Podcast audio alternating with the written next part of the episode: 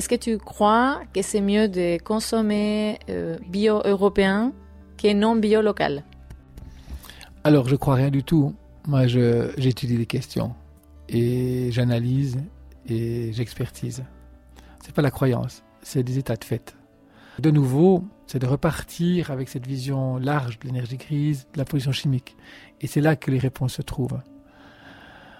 Alors, ce qu'il faut bien voir, c'est que si on parle, je prends une pomme, entre une pomme bio étrangère ou une pomme non bio suisse, que choisir? Ça, c'est la question.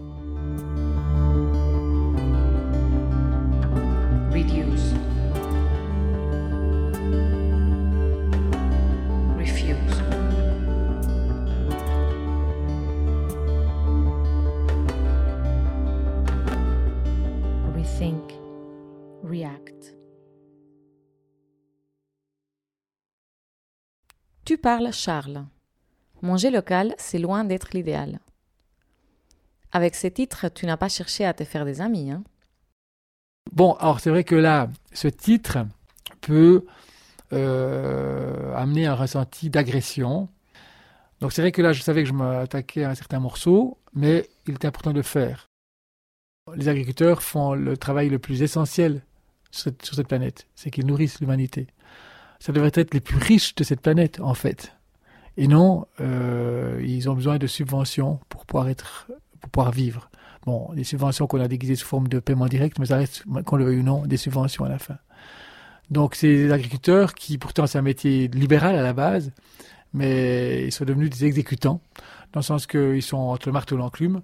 Pour vendre l'entier de leur production, ils doivent accepter les prix insolemment, je dis bien insolemment bas, de la grande distribution et pour euh, pouvoir euh, compenser ce manque à gagner, ils doivent se conformer aux règles, des règles politiques qui changent à peu près tous les quatre ans à Berne. Donc on voit où se situent les agriculteurs, pas évident. Euh, et quand on réfléchit encore un peu plus loin, c'est que finalement, c'est que ces subventions que les agriculteurs touchent, ce ne sont pas eux qui les encaissent. C'est-à-dire que entre le litre de lait qui sort du pied de la vache jusqu'au litre de lait qu'on achète en grande surface, eh bien, tous les intermédiaires ont fait des bénéfices, sauf un, l'agriculteur, lui qui perd l'argent. Ce qui veut dire que nos subventions, elles ne sont pas dans la poche de l'agriculteur, elles sont dans le, prix du produit fini. Donc c'est la marge finale.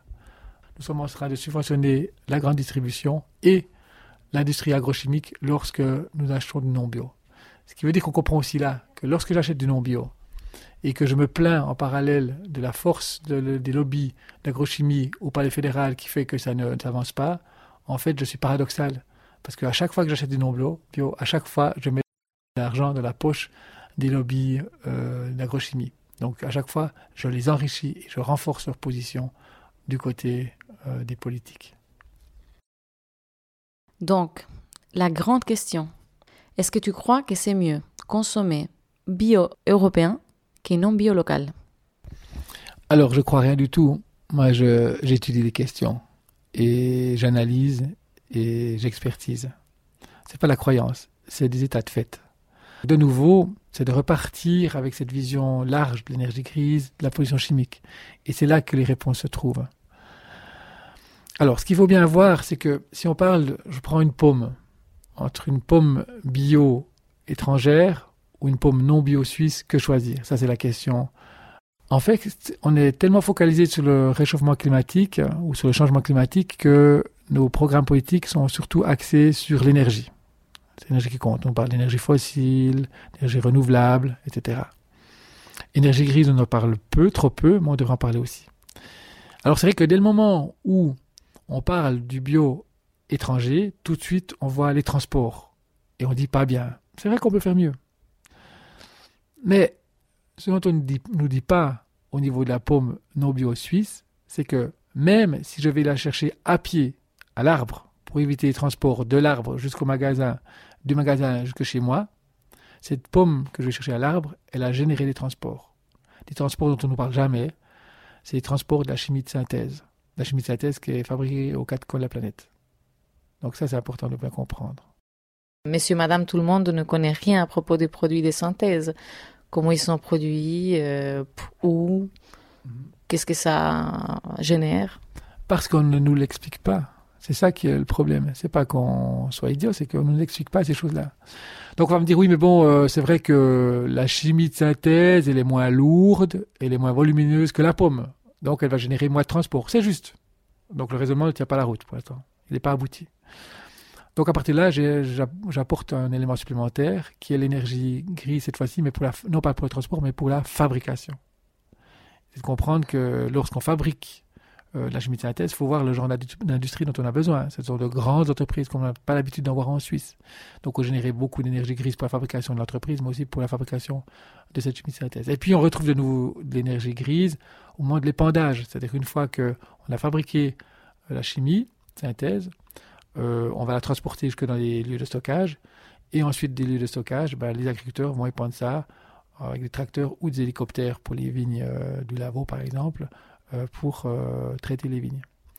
Bon, là, on a des éco-bilans, une fois de plus, on a des éco-bilans qui nous disent, ouais, mais il vaut mieux faire comme ci ou comme ça. OK. Et c'est là qu'on retrouve à nouveau cette troisième dimension, qui est la notion de pollution chimique.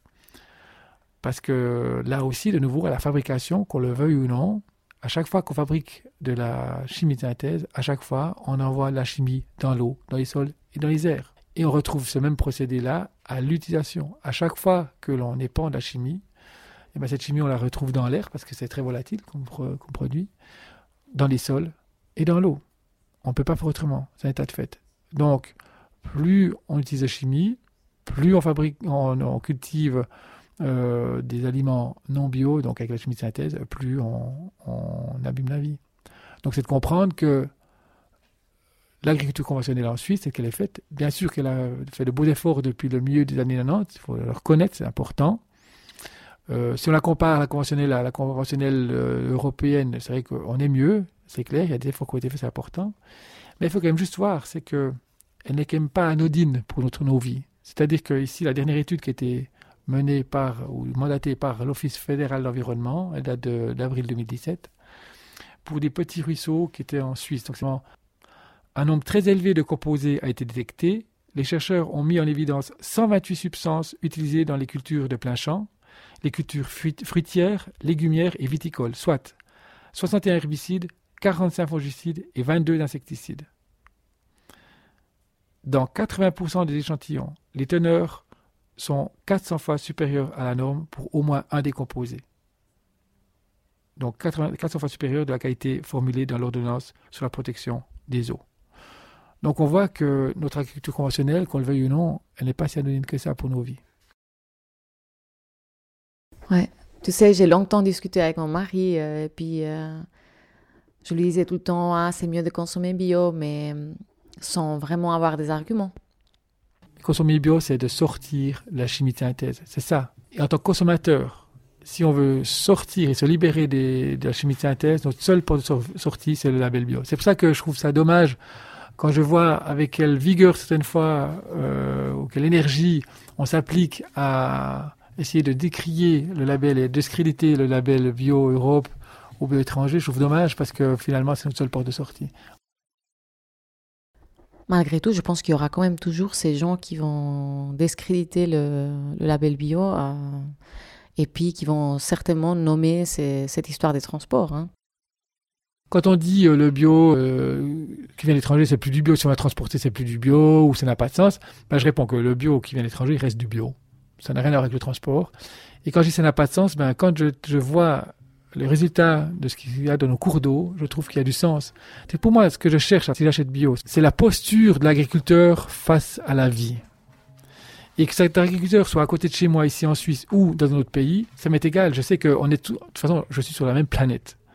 Donc tout ce qui se fait de bien à l'étranger, c'est aussi positif pour moi-même à la fin, si je regarde ça égoïstement. On s'en rend moins compte, mais c'est aussi positif.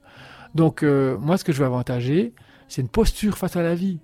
Et si je veux avantager une posture qui soit positive par rapport au vivant, pour l'instant, pour l'instant, la seule option que j'ai, c'est de favoriser des agriculteurs bio, qui soient d'ici ou d'ailleurs. Ça m'est bien égal d'où il est, mais je sais que là, on a quelqu'un qui, au bout du produit, a veillé à se compliquer le travail, se compliquer la tâche pour faire mieux pour nous consommateurs, pour que l'on consomme des produits qui soient sains, qui soient, quand je dis sains, francs de pesticides de synthèse et donc euh, aussi d'engrais de synthèse, Et pour ça, l'agriculteur, au bout de ce produit, il s'est compliqué la vie. Et pour ça, pour pouvoir euh, nous offrir la nourriture euh, la plus saine possible, euh, il prend du, temps à ça. Et je crois que c'est important de le reconnaître. Et que ce soit un agriculteur suisse ou étranger. Ça n'a pas finalement d'importance. La posture, la pensée, et c'est le rapport au vivant. C'est ça qui est important. C'est que ces gens-là qu'on va commencer à changer vraiment la société. C'est ces gens-là qui nous montrent vers quoi on doit tendre. J'ai lu dans EcoConso belge, ils ont parlé d'une étude récente qui dit qu'il est possible de nourrir toute l'humanité avec l'agriculture bio, mais à condition de deux points. Réduire le gaspillage alimentaire de façon significative et manger moins de viande. Alors, je suis totalement d'accord avec cette étude.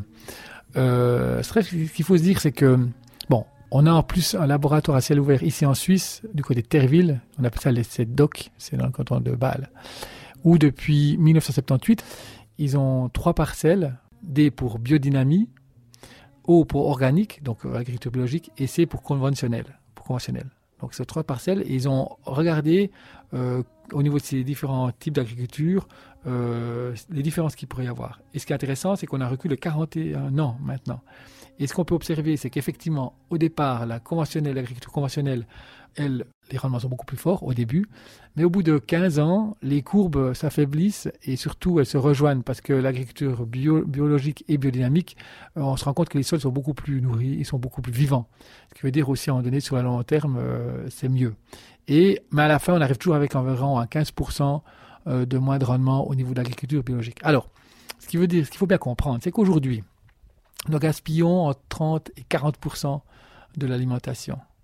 Donc, ce qui veut dire qu'en résumé, si on utilise des pesticides de synthèse pour notre agriculture, c'est pour nous permettre de gaspiller. C'est simplement ça. Si on réduisait de moitié ce gaspillage, 30 divisé par 2, c'est 15% on serait bon en passant en bio.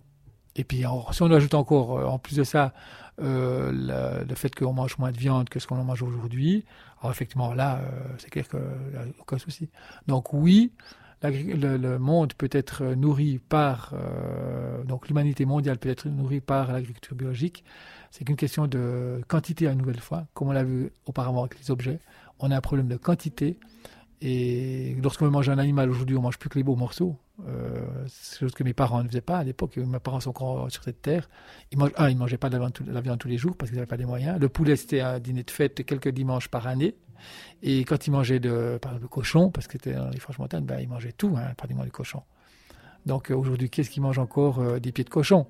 Franchement, c'est assez rare. Donc voilà, juste pour dire que hum, c'est des choses qui ont évolué, on s'est habitué au bon morceau, mais que ça, on est entré dans un gaspillage énorme. et là aussi, je vois la, l'agriculture intensive. Je vois, je vais aller visiter pour le, livre euh, les productions de haricots du côté de Gals et dans le Zélande.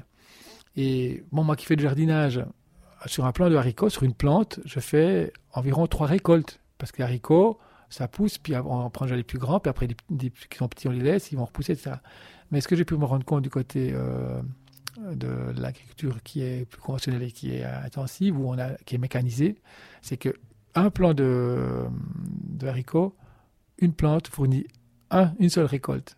Du fait que dans le moment où on a des haricots suffisamment grands, on prend toute on coupe l'entier de la plante, ce qui veut dire qu'on n'a que une récolte contre trois. Alors, c'est clair, ça veut dire que c'est des gens dans les champs aller cueillir euh, les haricots, mais finalement, qu'est-ce qui est le plus valorisant? Est-ce d'être dans une usine, dans une ambiance aseptisée, avec des lumières non naturelles, coincées à faire le même geste pour euh, fabriquer des objets inutiles ou est-ce que c'est de retourner en plein air dans nos champs? C'est une question de, vue de la société. C'est à nous de revaloriser certains métiers et, et d'en valoriser d'autres, voir les métiers qui prennent soin de nos vies.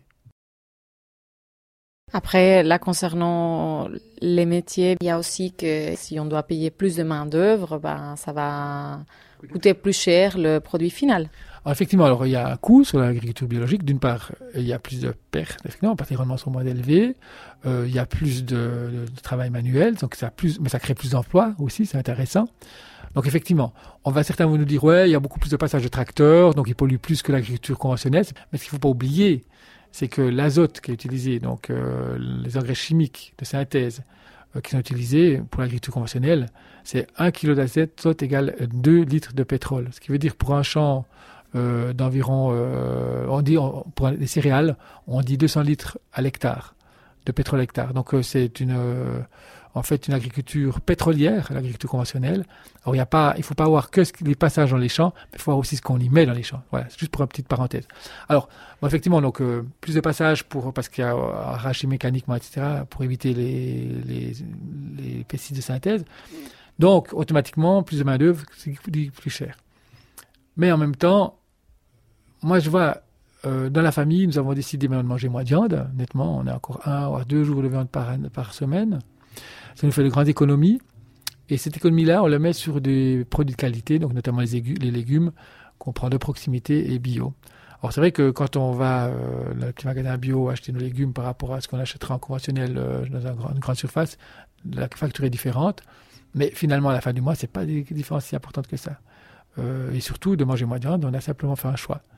Et puis, ce qui se passe aussi dans notre vie aussi, euh, c'est que euh, en achetant beaucoup d'occasions, en achetant moins, on fait beaucoup d'économies. Et ces économies-là, on peut les utiliser justement pour se nourrir d'une manière saine. C'est ça l'histoire. C'est un choix à un moment donné. Alors on va nous dire, oui, mais bon, une grande partie de la population ne peut pas se payer le bio, c'est pour les bobos. Ok, je veux bien entendre ça. Bon, j'ai la chance, ouais, je dirais pas tellement que c'est une chance, mais quand même, j'ai pu vivre ça dans ma jeunesse, quand j'étais ado, mes parents venaient de construire une maison, une habitation, les auto hypothécaires sont montés très fort et on a manqué d'argent. Mais manqué jusqu'à ce que, bon, à l'époque, euh, ma mère allait à Cop, le village, et la caissière, euh, à la fin du mois, euh, trois jours avant la fin du mois, elle sortait son petit carnet, elle notait, et ma mère allait payer au début du mois. Donc voilà, c'était vraiment drastique. Mes parents faisaient des heures supplémentaires dans des restaurants pour euh, nouer les debout. Bref. Donc j'ai vécu, je sais ce que ça veut dire. Alors c'est vrai que je sais où on a mis la priorité à ce moment-là. Alors c'était moins de resto, alors les habits on allait au troc, etc. Mais par contre on avait toujours à manger à table. Et ça ne nous a pas empêché de manger de la qualité. Hein.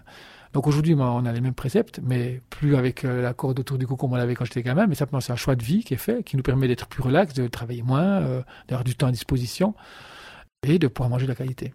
Donc je pense qu'il y a une partie de la population qui est vraiment minime, qui aura vraiment des problèmes à pouvoir se manger bio, mais ça veut dire que sur le plan collectif, nos politiques doivent accompagner ces, familles-là. On ne peut pas laisser des familles. C'est pas parce qu'on a moins de moyens qu'on doit manger de la mauvaise nourriture. C'est quelque chose qui n'est pas acceptable sur le plan politique. Ce n'est pas tenable. Donc c'est pas juste.